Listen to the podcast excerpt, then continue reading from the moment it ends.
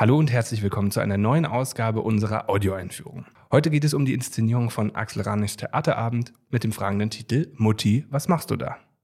Was erwartet Sie und worum geht es? Das versuche ich heute aus meinem Kollegen Johannes Nölting rauszubekommen. Hallo Johannes. Hallo. Also, mit dem Titel geht's gleich los. Mutti, was machst du da? Wie seid ihr, wie sind Axel Ranisch und sein Mann Paul Zacher auf diesen Titel für ihren ersten Theaterabend tatsächlich auch gekommen?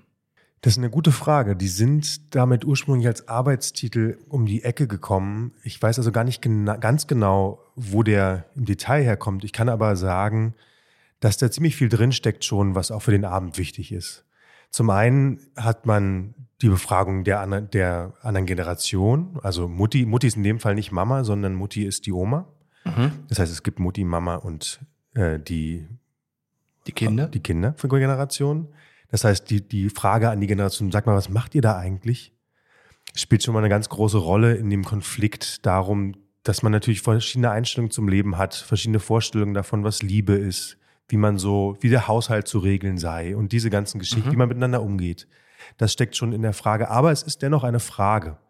Und das zeigt auch, dass man, dass es schon darum geht, dass man sich noch befragt, schon noch miteinander redet, ob jetzt freiwillig oder als Schicksalsgemeinschaft. Ja, das ist, denke ich, auch ein, ein, ein Thema an dem Abend. Die Bedeutung von Familie, das ist schon eine Grundfrage, die ja sowohl in der fragenden, fragenden Gestus steckt, als auch in dem Mutti, ja ganz klar auf Familie geht. Mhm.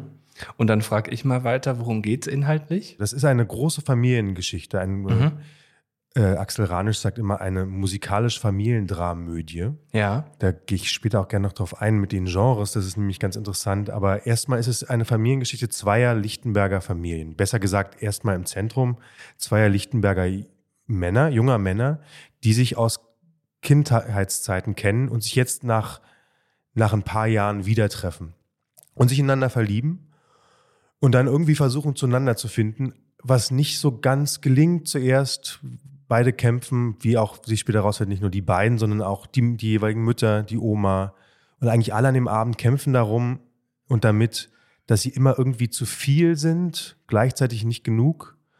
Und damit ist es so ein bisschen ein Porträt von der Frage, was ist das eigentlich, wo man sich allein versucht durchzukämpfen in der Gesellschaft? Mhm. Wie komme ich vor? Was möchte ich eigentlich wirklich? Wie mache ich das mit den anderen in der Familie? Wie mache ich das mit der Liebe?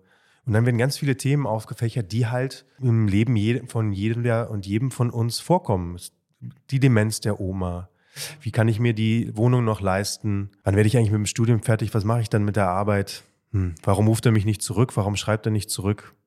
Und was ist, wenn wir zusammenziehen? Was machen wir dann? Ist das vielleicht alles ein bisschen viel, vielleicht ein bisschen schnell? Liebt er mich denn überhaupt?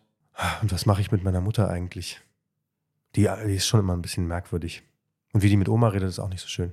Also ein Abend, der eigentlich ganz nah an uns als Menschen dran ist. Genau, das meinte ich auch mit dem, worauf ich zurückkommen wollte, mit den Genres. Das ist ganz interessant und das ist auch erstmal gar nicht so leicht zu verstehen. Vielleicht ist es auch sehr ungewohnt, weil so oft sieht man das im Theater nicht. Wir sind ja sehr gewohnt, große Königsdramen, Intrigen, Macht, Geld, ja. Liebe natürlich, aber immer auf einer sehr großen Ebene.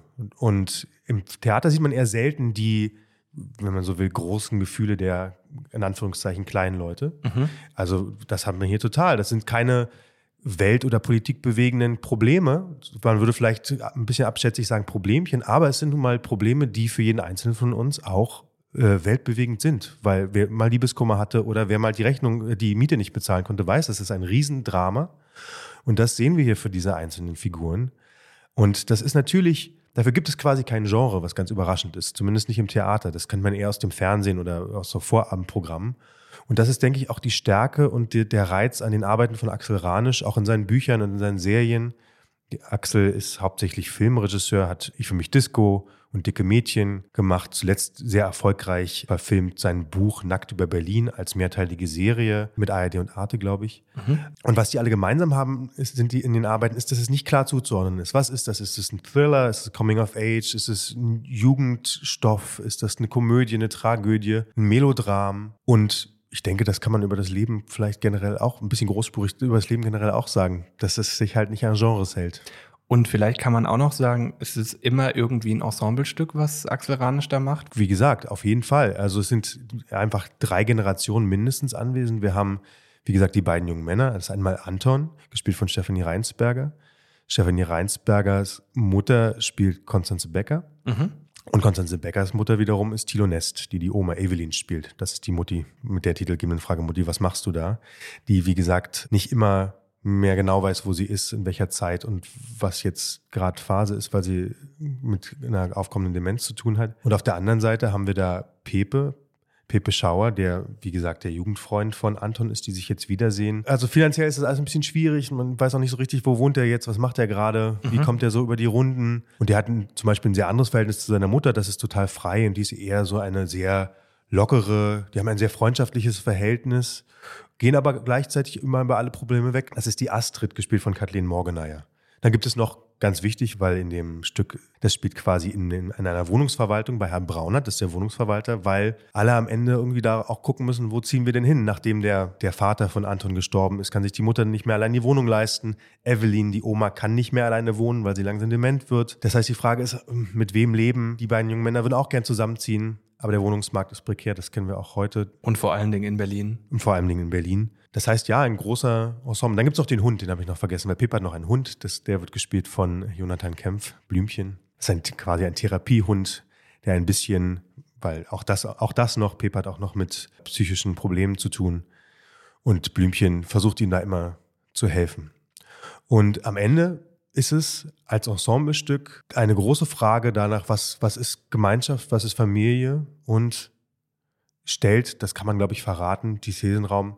Vielleicht ist es ja einfach schöner, wenn wir das alles gemeinsam machen, miteinander, nicht gegeneinander, auch wenn es nicht immer ganz leicht ist. Und sag nur noch kurz, wird das ein lustiger Abend? Was müssen die ZuschauerInnen jetzt kurz vor dem Besuch noch wissen? Wie gesagt, es ist ein großer Genremix. Es ist sehr lustig. Thilo Nest spielt fantastisch die Oma Evelyn. Das ist Method Acting fast. Also das ist, das ist wirklich fantastisch. Auch der, auch Jonathan Kempf, wie er den Hund spielt. Eig eigentlich, eigentlich spielen alle äh, toll. Also es ist ein totaler Schauspieler-Ensemble-Abend. Es ist ein Genremix, das heißt, es ist lustig, es ist traurig, es ist manchmal ein bisschen merkwürdig vielleicht. Manchmal wirkt es ein bisschen daneben. Dann ist dieses daneben aber wieder genau richtig. Also ein total schöner Ensembleabend, den man nicht immer nur zu ernst nehmen muss. Lieber Johannes, vielen Dank dir für die Einblicke und wir wünschen Ihnen jetzt einen anregenden Theaterabend hier bei Mutti. Was machst du da im neuen Haus des Berliner Ensembles? Bis zum nächsten Mal. Viel Spaß.